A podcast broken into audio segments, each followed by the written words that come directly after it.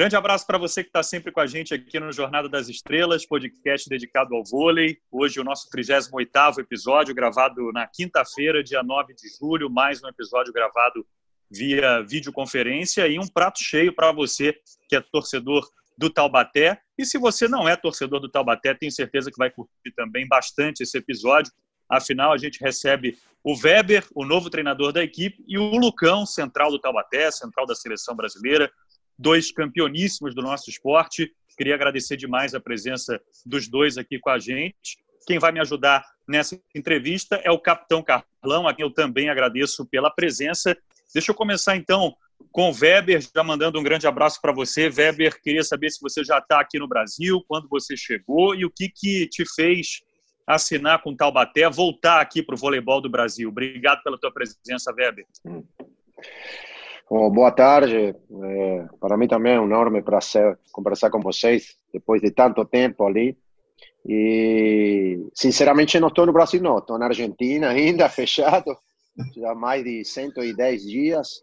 Estou esperando é, apertura um pouquinho da, da, da, da, situação aqui, sobretudo em Buenos Aires. Eu moro em Buenos Aires. Buenos Aires está fechado no, no interior de, da Argentina, mas estou esperando algum voo que possa possa viajar para São Paulo e, e começar ali a, a temporada nossa.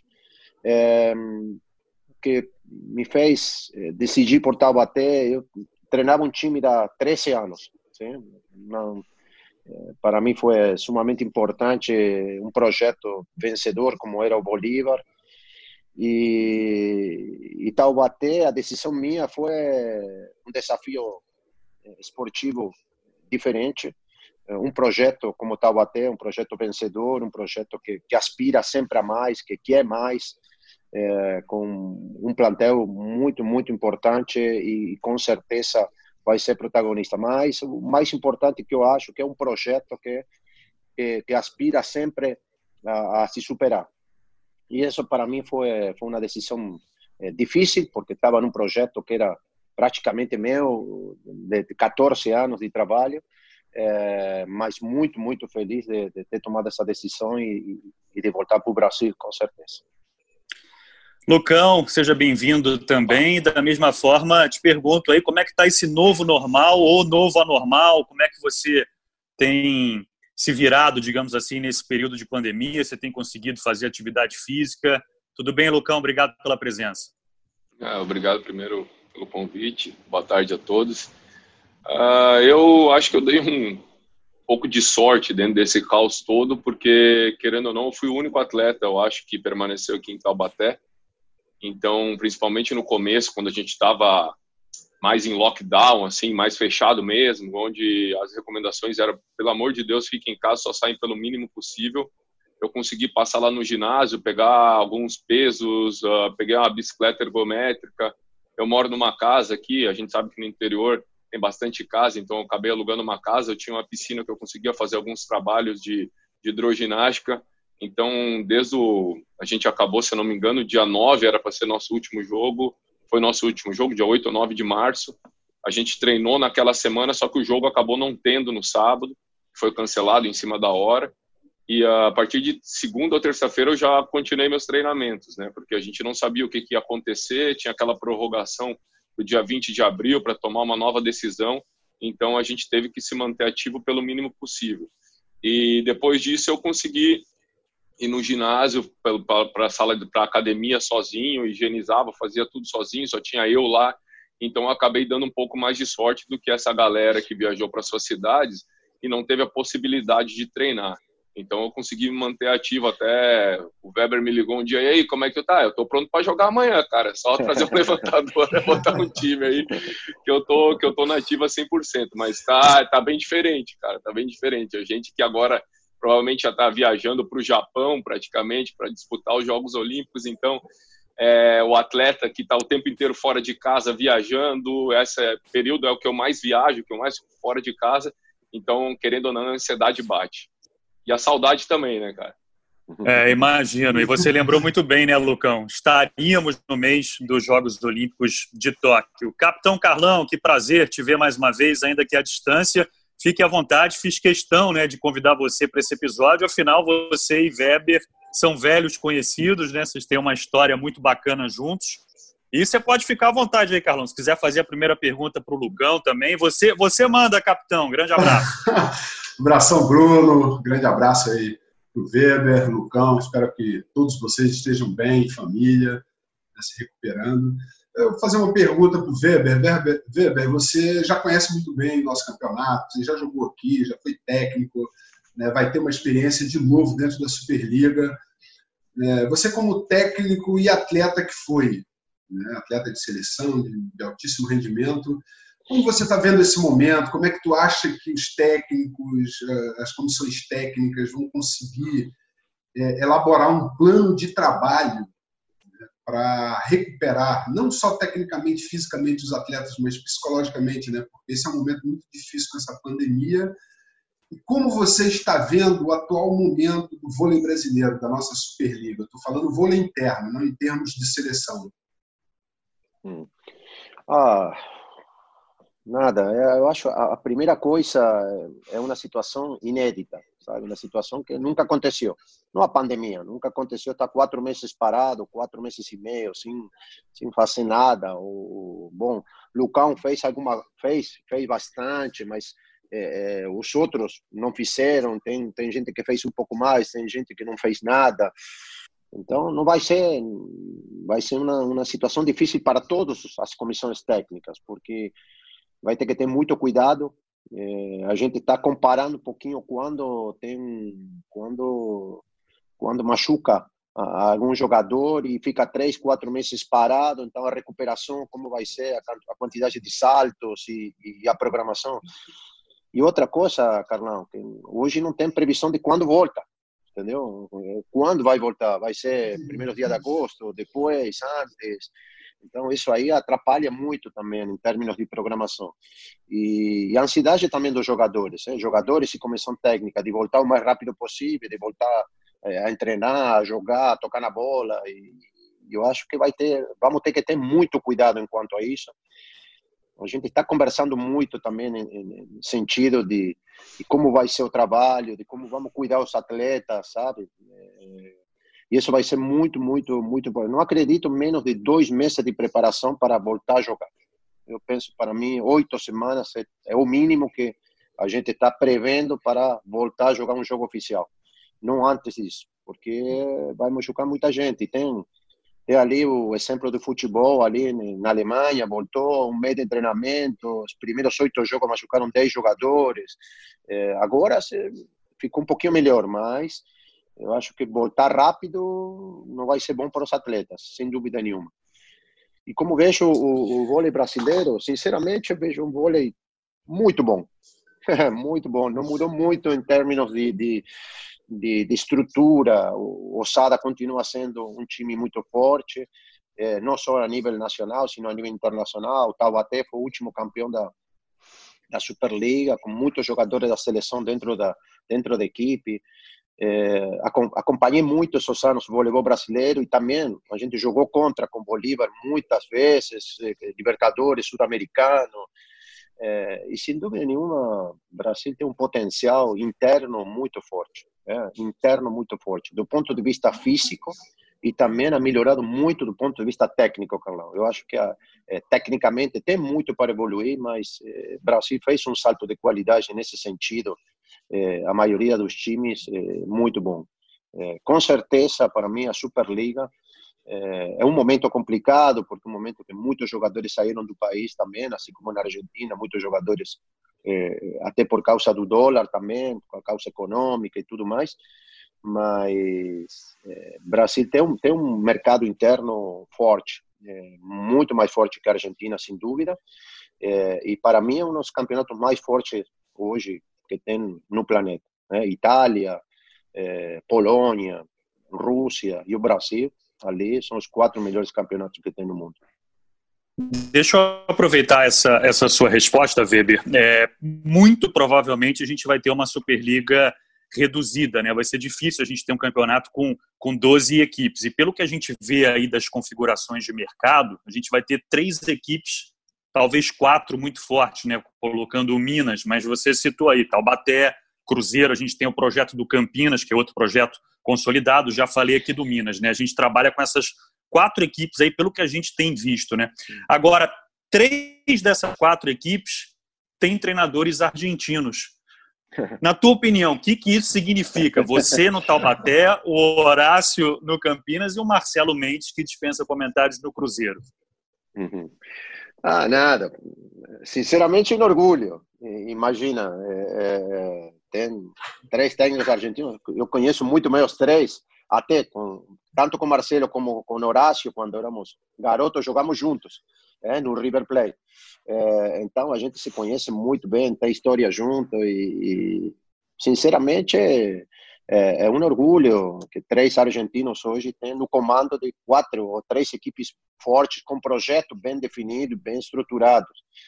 É, nada, tanto Marcelo como Horácio faz muito tempo que estão aqui no Brasil é, e eles fizeram um trabalho ótimo e, e tudo que eles conseguiram é, conseguiram por merecer mesmo e, e, e, muita gente me pergunta por que tantos técnicos argentinos saem fora do país e, e, não tantos técnicos brasileiros e sinceramente não tem essa essa resposta sabe eu acho que os técnicos brasileiros têm muita qualidade eu trabalhei com muitos deles Pacheco bom Renan nem se fala sabe mas por que os técnicos brasileiros não não saem fora, porque eu acho que o mercado interno do Brasil é forte. É, a diferença do mercado da Argentina, entendeu? Que precisa o técnico argentino é, crescer e evoluir fora do país e não tanto dentro do país. Essa para mim é a, a, a resposta, mas que hoje três técnicos argentinos comandam três times bons, vai ser uma bela, bela, bela, bela luta entre os três. Ah, sem, sem dúvida nenhuma. Antes de devolver a palavra para o capitão Carlão, Lucão, queria saber o seguinte, teu sentimento, né? Você é, nasceu no Rio Grande do Sul, a gente tem o Weber aqui, que foi campeão da Superliga como jogador pela Ubra, como técnico pela Unisul. Qual é teu sentimento hoje de não ver uma equipe da região sul do nosso país na, na elite do nosso vôlei? A gente sabe que o Gustavo, né, o Gustavo Endres faz um trabalho em Canoas, enfim, mas qual é teu sentimento de da, da região sul do Brasil não ter um representante da, na elite do nosso vôlei, Lucão? Ah, é triste, né, cara? Eu acho que eu peguei uma das últimas grandes equipes lá que eu joguei. Comecei minha carreira no adulto na Ubra, fiquei três anos lá. Uh, em termos de estrutura, talvez tenha sido a, a equipe com maior, melhor estrutura no Brasil. Era impressionante na Ubra quando eu cheguei, você tinha tudo, tudo lá dentro. Você não precisava sair do complexo da universidade para nada. Uh, você tinha moradia, você tinha alimentação. Então eles te davam tudo para você render muito bem entendeu? E quando acabou, realmente a gente sabe que no Brasil a gente vive num país de malandros, entre aspas, que tentaram dar a volta, acabou quebrando a universidade, acabou acontecendo o que aconteceu, caso de corrupção, de desvio de dinheiro, e não é o primeiro nem o último, e não só dentro do voleibol, né, cara? Isso que a gente fica muito triste. E a outra coisa é que, querendo ou não, o estado do Rio Grande do Sul ele é o primeiro ou segundo com maior déficit com a, com a União, né, cara? O Estado está quebrado, a gente não tem mais condições financeiras de tirar o dinheiro do Estado para manter as equipes de vôlei, como acontece em muitos lugares. Então a gente tem que rezar aí, ainda mais em uma pandemia agora, que piora tudo, que prejudica ainda mais para que o Estado pudesse, pudesse crescer. Eu acho que até teria alguma chance nesse ano. Então, uh, no, e e isso que deixa mais triste, a gente não tem uma previsão de um time no estado do Rio Grande do Sul, ou mesmo Paraná nunca teve, assim, masculino em si, mas mesmo Florianópolis, a gente não tem uma previsão se não tiver um grande patrocinador que chegue, não, eu quero bancar um time e vou fazer. É, eu acho que essa é a minha grande preocupação com o voleibol brasileiro sempre foi. No Brasil, diferente da Itália e da Rússia, nós não temos clubes, nós temos patrocinadores e a gente fica à mercê desses patrocinadores. Quando esses patrocinadores eles desistem, ó, para mim deu, já conseguiu o que eu quis, não está dando mais retorno, simplesmente acaba o time e a, a, gente fica nessa insegurança, né, cara? Principalmente os atletas que ano após ano, lá fora na Itália até tem atletas que fazem três, quatro anos de contrato, como tem na Rússia, mas aqui no Brasil não, é ano após ano e isso traz uma insegurança também para o atleta, né, cara? Eu acho que é é uma coisa muito maior só de não ter time no estado do Rio Grande do Sul, mas eu acho que repensar o vôlei como um todo para a gente não passar por esses problemas que a gente está passando igual esse ano, com o time não pagando, com a, a gente tendo que ter o fair play financeiro agora de não sabe como vai acontecer, que as equipes vão conseguir entrar ou não vão entrar. Então, eu acho que é uma coisa que a gente tem que parar para pensar como reestruturar o voleibol para a gente poder ter um voleibol mais forte e por mais tempo de duração firme, entendeu? É, é, Bruno, Ótima Bruno, resposta, né? Ótima resposta. Vai lá, Carlão. Não, é só, só para concluir essa pergunta, eu ia fazer essa pergunta para o Lucão, como é que o Lucão é, está vendo né, essa participação mais intensa dos atletas, né, vários atletas olímpicos, medalhistas, é, buscando participar. Né? Eu não falo no sentido de brigar, mas no sentido Sim. de realmente é, fazer alguma coisa pelo voleibol, né? A gente, é, dentro de tudo isso que você falou, a gente está vendo as dificuldades econômicas, as dificuldades de reestruturação. E, obviamente, né, nós que participamos dessa história, é, não só a gente, mas o próprio Weber também, que já jogou na nossa Superliga, já participa há muito tempo do vôlei brasileiro, né, e, e, é um técnico que tem um conhecimento muito grande, muito bem-vindo, né, até para ajudar né, na nossa formação também, né, porque a garotada possa aprender bastante com ele, na garotada de Taubaté, na formação, é, eu sempre vi né, muitos atletas, muitos ídolos um pouco fora dessa discussão. É, e é exatamente isso que eu queria saber de você, como é que você está vendo a gente se empenhando um pouco mais, né, discutindo, montando grupos. Óbvio que opiniões diferentes, né, mas eu acho que o importante é você participar e começar a discutir as melhoras. Eu acho que isso é que é importante. Não, eu acho que, que você colocou esses grupos que estão tendo, principalmente o WhatsApp, que a gente participa, que a gente tem ideia. Uh, quanto mais divergência tiver, eu acho que é melhor para o crescimento, entendeu? A gente não pode ir numa ideia engessada que é, acaba acontecendo o que aconteceu agora. A gente tem um monopólio de, de criação, um monopólio de tem que ser assim, vai ser, está engessado, é desse jeito.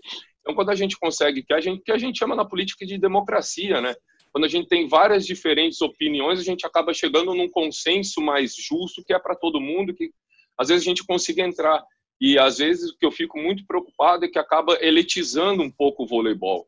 A gente tem ideias muito fortes daqueles que são grandes e aqueles que pequenos às vezes não conseguem ter aquela voz que talvez para olhar um pouquinho para eles, sabe? Ah, Poxa, e aí? O que, que você está precisando? O que, que não está fazendo?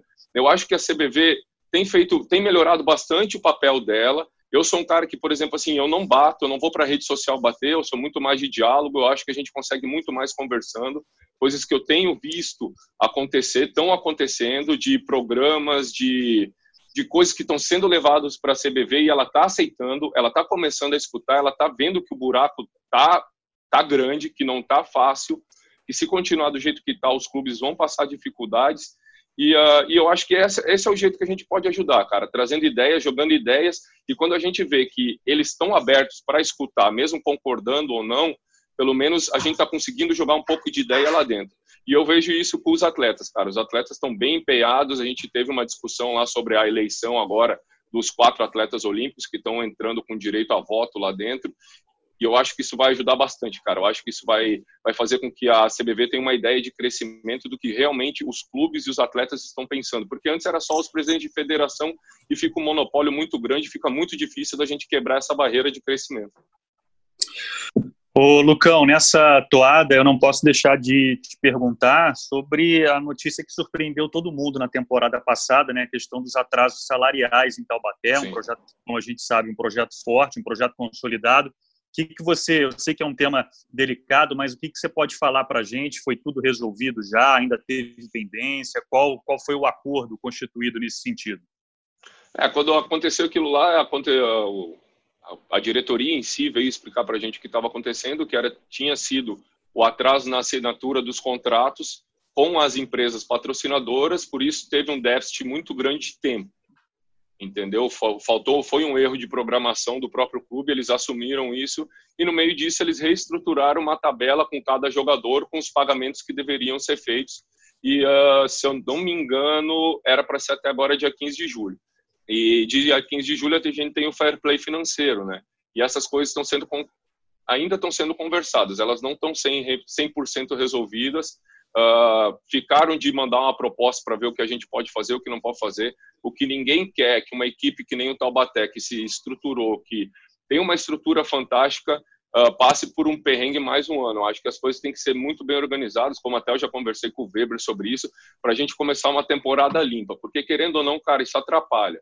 Sabe, é, dois meses, três meses de atrasos. Talvez para mim não, que eu tenho uma condição financeira boa, eu tenho como me manter três, quatro, cinco meses sem receber, mas aquele cara que sai da sua cidade, vem para cá, aluga um apartamento, que tem aquele dinheirinho contado todo mês para pagar as contas, cara, esse sofre, esse começa o foco muda, o foco não vira mais o voleibol, e sim quando eu vou receber, quando eu vou poder pagar minhas contas. Então, eu acho que isso que a diretoria de Taubaté tem que estar preocupado.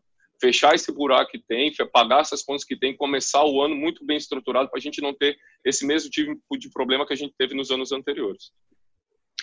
Deixa eu fazer uma confidência aqui aos nossos ouvintes. Né? No ano de 2019, eu fui, digamos, aluno do Weber lá no primeiro Congresso Internacional de Vôlei em São José dos Pinhais. Ele deu uma verdadeira aula sobre levantamento para a gente lá, mostrou um pouquinho da metodologia de treinamento, né, Weber? E você lembrava, né, que trabalhou com grandes levantadores ao longo da sua carreira de técnico. Um deles, o William, né, o Mago. Você ajudou o William a se desenvolver. Foi na Argentina que o William ganhou esse apelido de Mago e agora você vai poder trabalhar com o Rafa e com o Bruninho. Então, eu queria te perguntar, Weber, no que, que você acha que você pode contribuir para que o Bruno siga melhorando? Como é que você enxerga o jogo do Bruno e o que, que você pode fazer para melhorar ainda mais o Bruno?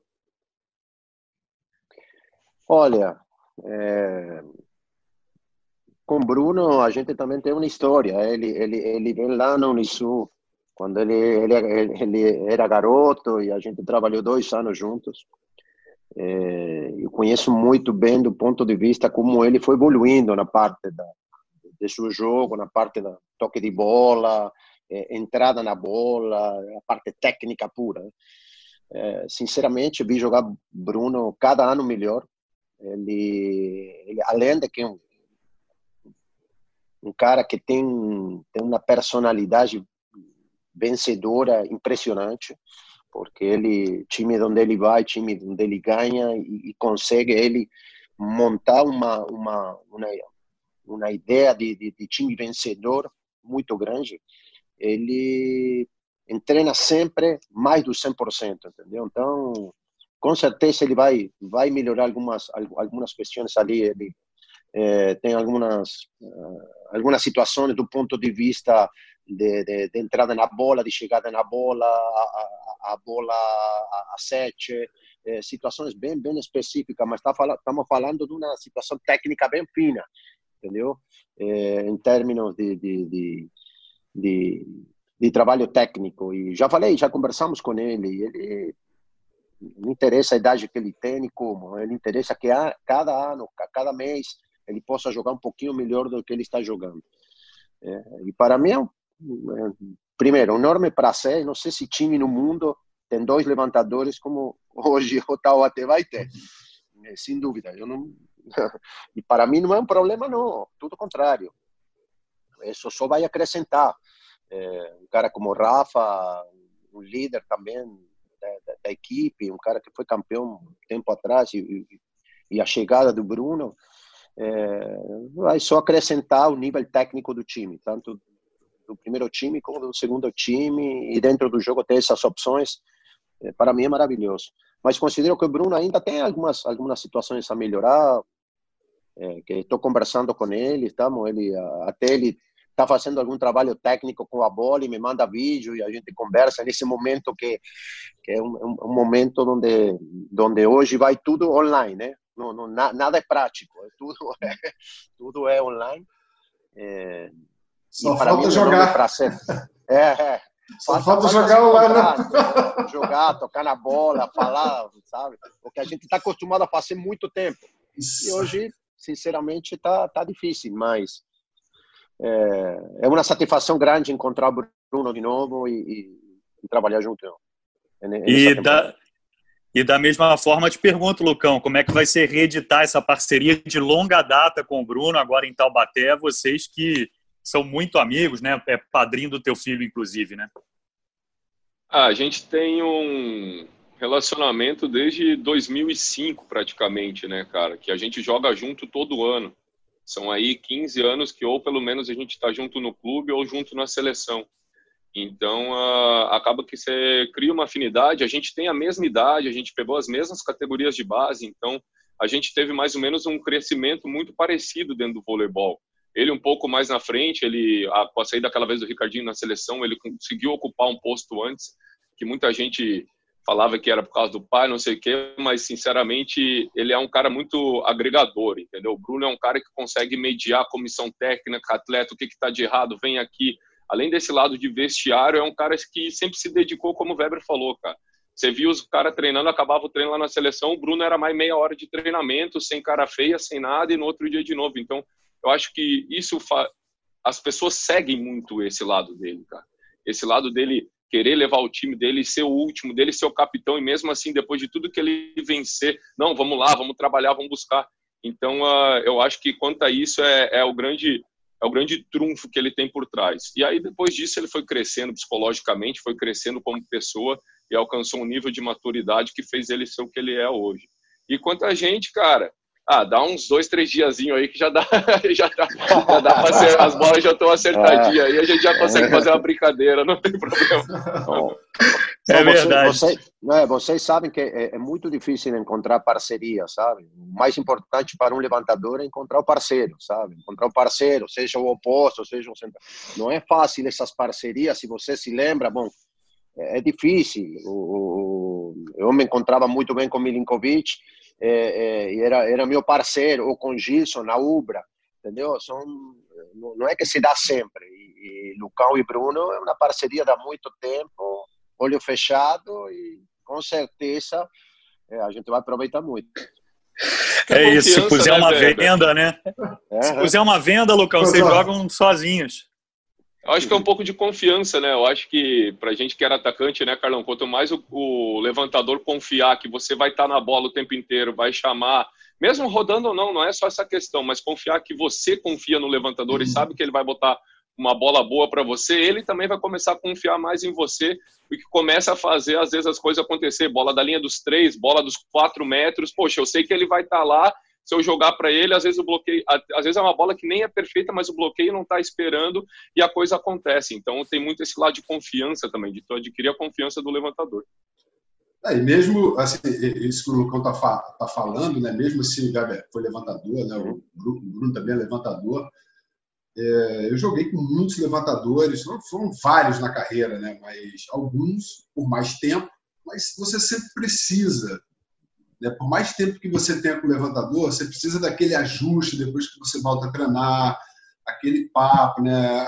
Aquilo que o Weber falou, aquela afinidade de novo, né? Porque é óbvio que o Lucão sabe a altura da bola dele, o Bruninho também. É aquele tempo atrás é, que você bate às vezes no pé só, um pouco mais distante, parece uma China, enfim. Vocês já se conhecem muito bem. Né? Mas esse treinamento, né, esse pouco que você tem para fazer o ajuste, ele é muito importante. É, até porque talvez o levantador que eu tenha jogado mais tempo tenha sido o Maurício, mas toda vez que voltava para a seleção tinha que fazer aquele ajustezinho fino, porque a altura de bola, eu não era muito de reclamar de altura de bola, se estava baixa, se estava curta, se estava né, eu acho que o atacante também tem que ajudar, mas esse ajuste ele é importantíssimo, que é o treinamento, né? aquilo que o Weber está falando, né? a dificuldade de você saber quando a gente vai poder voltar realmente a treinar de forma normal. Voltando ao nosso encontro lá de 2019, Weber, eu fiquei bastante uhum. impressionado com os dados que você deu sobre o voleibol de base na Argentina. Né? Eu me lembro de você falar uhum. que um garoto de, de 15, 16 anos ele faz pelo menos 80 partidas, se não me engano, no ano. Né? E isso me impressionou bastante. E olhando os resultados recentes da seleção adulta, a Argentina quase bateu o Brasil na final do Sul-Americano e garantiu vaga para os Jogos Olímpicos via pré-olímpico mundial, num grupo que tinha China, Finlândia e a seleção do Canadá. Qual é o problema que você acha que ainda existe no topo dessa pirâmide? Por que, a seleção argentina ela não consegue se consolidar no topo? Ela está sempre incomodando, conseguindo bons resultados, mas é, é, é, a questão física. Uma vez conversando com o Marcelo Mendes, ele, ele me disse isso, que o, o, que pega é a questão física, talvez jogadores um pouco mais fortes, mais altos. Eu queria ouvir um pouquinho você sobre isso, por favor. Ah, sem dúvida, é, tem, quando, quando os seus garotos têm 14, 15, 16 anos, é, geralmente a Argentina bate o Brasil em termos de sul-americano, até porque tecnicamente estão muito mais preparados, porque eles jogam 80, 70, 75 jogos por ano, então os caras que chegam na seleção infanto são caras já tecnicamente preparados. Depois, quando eles são, são sub-20, sub-21, o, o, Brasil bate a Argentina, até porque a melhora técnica fica, fica igual, mas fisicamente o jogador brasileiro é, evolui muito mais rápido, muito melhor que o jogador argentino. É, é uma constante total, total. E não é, não é um que o jogador argentino é, é magrinho e o jogador brasileiro grande. Não, não, não, não. Eu me lembro, não sei, me lembro Giba. Bom, com Carlão jogamos esse ano juntos. Giba na Chapecó, Giba tinha 20 anos, era magrinho, assim, saltava pra caramba, tudo, tá, mas era assim magrinho. E depois Giba sabe? Fisicamente evoluiu muito, tecnicamente sempre foi muito bom, e fisicamente também, mas evoluiu muito fisicamente, ficou forte, ficou. E o jogador argentino não tem essa, não tem essa, esse crescimento como jogador brasileiro. É, Weber, seleção, desculpa, é, desculpa Weber, só para não perder o raciocínio. Mas por que você acha isso? É um trabalho é diferente? Boa, diferente? É, uma, é uma, uma boa pergunta, Carlão. Uma boa. Porque se você vê, vê a evolução, não sei, vou dar um exemplo bem claro. Meu filho tem 25 anos, jogou na seleção de base da Argentina como livre a categoria dele era é, João Rafael, é, Aracaju, sabe? Jogadores que quando vi jogar, quem tinha 15, 6 anos, eram magrinho, tá? Quando vi jogar em juvenil, era enorme os caras, sabe? A diferença dos do mesmos jogadores, sabe? Do, do, do, mesmo jogador. Então, não sei se um trabalho diferente, um trabalho mais consciente, sabe? Mais de seleção. É, é, não, não sei, mas tem uma diferença grande em quanto à evolução. Depois a evolução técnica vai vai ficando igual, mas a evolução física é muito maior. E em termos de seleção, eu acho que a Argentina hoje tem uma, uma, uma seleção muito boa, muito boa e, e, que pode brigar por uma medalha lá nos Jogos Olímpicos. Até porque é um, é um grupo que conheço muito bem, que eu teve a, eu a oportunidade de formar esse grupo em 2010. Já são 10 anos que esse grupo está praticamente todo mundo junto, já com outra cabeça, com outra mentalidade, com outro crescimento também. Eu acho que tem, tem boas condições. E, e com Marcelo também na, na, na condução da, da, da, equipe, o time melhorou, melhorou muito. E vai chegar no top é, é, no Japão agora tem outras seleções também muito boas. O Brasil, sem dúvida, Brasil e Polônia, eu acho hoje as duas melhores, e depois tem a Rússia. Hoje que tem 10 seleções que você vai vai numa Olimpíada, pode sair oitavo, como pode sair terceiro, segundo, sabe? Assim, pode ser medalhas e ninguém vai falar nada, entendeu? Porque está muito parelho o, o nível. A França, não sei, vamos colocar o Brasil, que é um dos melhores times. É, o Brasil sofreu muito para ganhar da Bulgária sabe, no, no pré-olímpico. Bulgária é um time muito forte, mas será o quarto ou quinto time da Europa hoje, sabe? Então, a Europa hoje tem umas seis, sete seleções muito boas.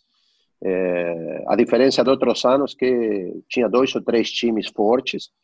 Eu acho que hoje o, o mundo ali, o internacional, está bem equilibrado com, do meu ponto de vista, Brasil e Polônia um pouquinho por cima.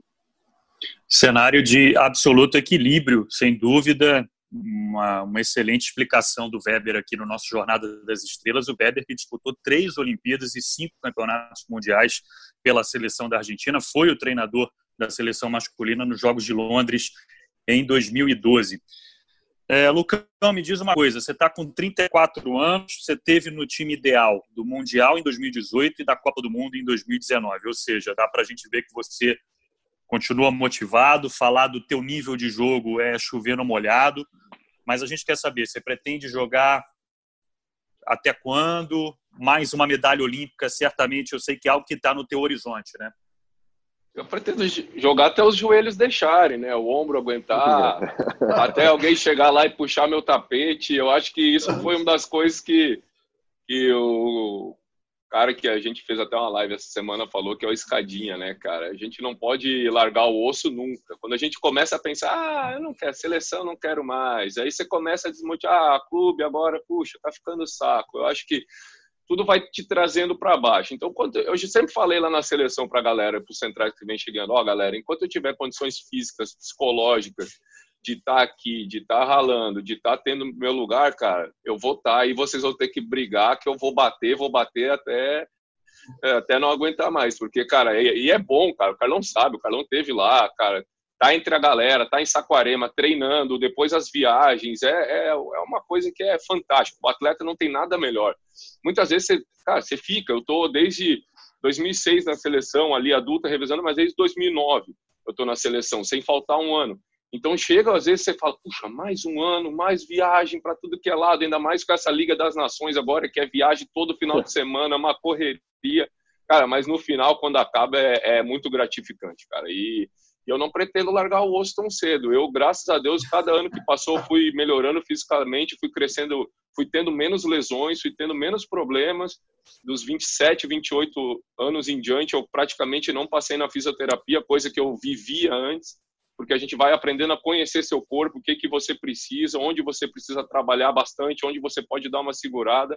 Acho que isso tudo vem com amadurecimento e cada vez mais o vôlei está tá mais específico, acredito, entendeu? Você trabalha bem aquilo que você precisa, você vai em busca daquilo, você dá aquilo no seu 100% e daqui e aquilo lá que vai trazer o teu crescimento. Não, a, tudo melhorou, a parte física melhorou, a parte de de estar tapete, de amortecimento, de academia. Eu acho que tudo fez com que o atleta cada vez tenha uma longevidade maior. Antes, os centrais paravam com 32, 33, 34 anos, já não estavam mais aguentando. Hoje você vê Sidão aí, mesmo com tanto de lesão que teve, com 39, 40 anos, conseguindo jogar e render bem.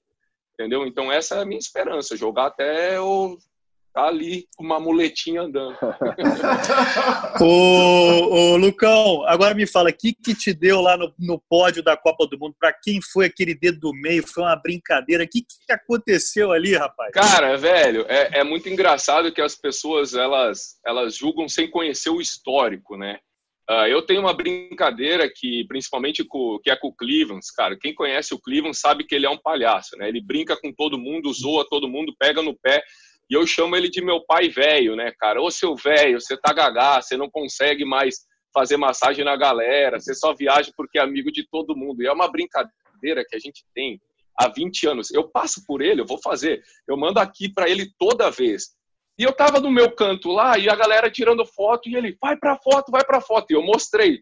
Ele vai para fora, eu mostrei. Só que aí, quando eu tô bem junto da galera, eu pego e dou o dedão. E aí eu brinco com a galera. Se for pegar todas as filmagens de todos os campeonatos que a gente teve pódio, eu faço o mesmo gesto para ele em todas as fotos.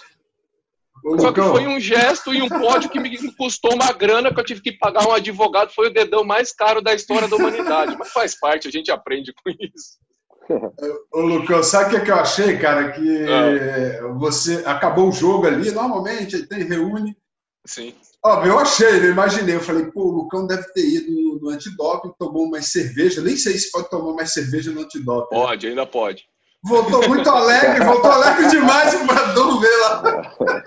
Pior que não, essa parte talvez até tenha acontecido antes, porque o nosso jogo acabou às duas da tarde. Não, eu achei isso. Pro, a gente foi pro pódio só às sete da noite. A gente foi, foi almoçar, foi como era tomar cerveja, mas nem foi. É uma brincadeira que eu faço toda vez, cara, toda vez eu brinco, é, é meu brincadeira. Eu tenho a Alessandra, que é minha empresária de marketing, a gente se cumprimenta, assim, então é uma coisa minha, talvez que até é muito feia, que eu não faço na frente do meu filho, só que, cara, é tão automático que extravasou. Só que valeu, foi uma dedada cara, pode ter certeza fica... que no pódio, no pódio eu não vou mais fazer. Fica tranquilo, louco, esse negócio de multa aí acontece. Não é nem multa, pior que foi ah, eu, eu, como capitão, já faltei reunião, já Toda hora era uma multa da Federação Internacional. Não, e o mais engraçado é que tipo, é... não tenho histórico de briga com a Federação Internacional, eu, criticar nenhum, nunca. Eu não tenho uma mancha. E aí, devido a uma certa pressão, às vezes, da imprensa para justificar o que eu fiz, o que, que foi, para que aquele gesto obsceno, veio essa, essa parte de cima que poderia que eu esteja fazendo aquilo lá em uh, retaliação ou alguma coisa. Cara, Nada, nem pensei na época, era uma brincadeira. Mas tudo bem, faz parte. A gente faz engole parte, faz parte, e deixa passar. Não levei pro lado, tá, mas tá eu, vou, eu, vou, lembrar no pódio agora de não fazer. Só não vai ser tá o agasalho, né? Só não vai ser o agasalho. É, ser o agasalho não pode, porque o patrocinador fica bravo. É. Eu sei que eu fui de short receber o prêmio, todo mundo vestidinho, tomei uma multa. É, é. papo, papo maravilhoso. A gente está chegando aqui a, a 40 minutos de conversa. Eu, se dependesse de mim, ficaria a tarde inteira aqui com vocês. Realmente muito bom. Carlão, da minha parte eu tenho só mais uma para cada um. E você, se você tiver mais alguma pergunta ou alguma mensagem que você queira deixar para o Lucão e para o Weber? Não, a mensagem que eu queria deixar para eles é uma mensagem de muito boa sorte, né? Que o Weber é, volte muito bem para cá. É um cara que eu tenho um carinho muito grande. A gente teve uma história muito legal, um cara muito amigo. Né? Ele, Milinkovic, são duas pessoas pô, que eu adoro na Argentina. Assim, tenho realmente um carinho especial por eles. Né? Não só por ter jogado com eles, é porque a gente teve toda uma história contra também, né? Jogando várias contra, vezes contra. contra, seleção, clube. E sempre um cara muito legal, respeitou muito a gente. E desejo, desejar muito boa sorte, Weber, no teu retorno. Né? Obrigado, eu tenho um carinho muito grande por você, pela tua família. E desejar ao Lucão né, que continue aí, continue também ajudando o Bruninho aí nessa liderança com a seleção brasileira e que a gente volte a ter Olimpíada, né? É isso que a gente está esperando. Exatamente. Obrigado.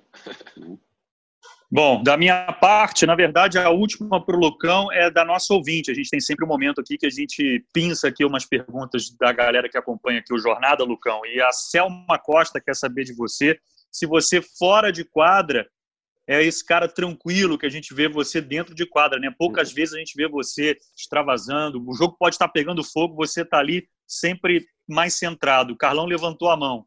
Vai jogar futebol contra ele de aquecimento para te eu lembro dos puta, eu lembro dos, Cara, dos cauchetas. o pau, você lembra? Lá na BB, pô quebrava o pau lá no RJX, cara. Queria matar o Marcelo Francoviac. É, então não é tão eu... tranquilo assim. Mas, mas, mas é o futebol ele aflora alguma coisa na gente. A gente pode dar uma, uma trancada, pode dar um cotovelaço, poxa, coisa que no vôlei não tem como, né? Uh, cara, eu sou, eu sou um cara muito tranquilo em casa. É, eu tenho uma mulher baixinha, então você já sabe que a baixinha é nervosa, então se ela é nervosa aqui, eu brinco que ela não tem pavio, né? Ela já explode antes de, de pensar ligar. E eu já sou o cara mais, mais tranquilo, que fica mais na boa. Mas essa parte de ser de ser concentrado e estar tá sempre com a mesma cara, eu acho que eu, te, eu sinceramente até muitas vezes lá atrás me falava, poxa, cara, mas assim, tenta ser mais extrovertido dentro de quadra eu tentava vibrar, mas sabe quando não é da pessoa? Não adianta você forçar alguma coisa. E eu via que eu começava a perder o foco do que realmente importava, que era o de ficar pensando, ficar reparando e tentar me focar em fazer o meu melhor. E aí uh, eu acho que é isso que torna um time ser vencedor quando a gente tem um grupo. Quando eu jogo sozinho, aquilo lá vai, vai mostrar se é ou não é o certo. Mas quando a gente tem um grupo, se a gente tiver todo mundo igual, não vai dar certo. Imagina todo mundo explosivo dentro de quadro. Eu até brincava, imagina sete Lorenas dentro de quadro. Cara, metade do jogo os caras já tinham se matado. Não funciona. Como tiver sete caras igual eu dentro de quadro que tá quieto o tempo inteiro, parece que você tá numa partida de golfe. Então não, não vai funcionar. Então acho que a gente tem que ter uma mescla de jogadores para tudo que é lado. Quando o pau quebra, uns que falam mais ameno, outros que chamam mais para conversar, o chupita que dá 20 voltas ao redor da quadra. Então, eu acho que cada um consegue agregar um pouquinho aí com o seu, o seu jeito de ser para formar uma equipe vencedora. Tá certo, Lucão. Eu agradeço mais uma vez a tua presença. Já aproveito também para mandar um abraço para o Carlão e fazer a última pergunta para o Weber, que na verdade é uma curiosidade, Weber. Você que jogou com uhum. o pai, treinou o filho, vai enfrentar o filho agora, sem ficar em cima do muro. Quem é o melhor? O pai, o Hugo Conte, ou o filho, o Facundo? O que, que você acha? Ah, cara. Ah, é Quem jogou mais bola? Que, se tem que escolher, escolhe o Hugo, sem dúvida. O pai, o pai jogou o muito. O joga muito bem, mas Hugo, ele jogou do posto, jogou de central, jogou de ponteiro, e jogou sempre bem. Ele, sabe, tava, tava, tava por, tá por cima do filho, hoje, hoje. O filho joga muito bem, um ponteiro forte mesmo, mas Mas se me, me, me, me coloca para escolher, escolho o pai. Não, mas gostei. Gostei que você não ficou em cima do muro. Olha, Weber, um prazer te rever.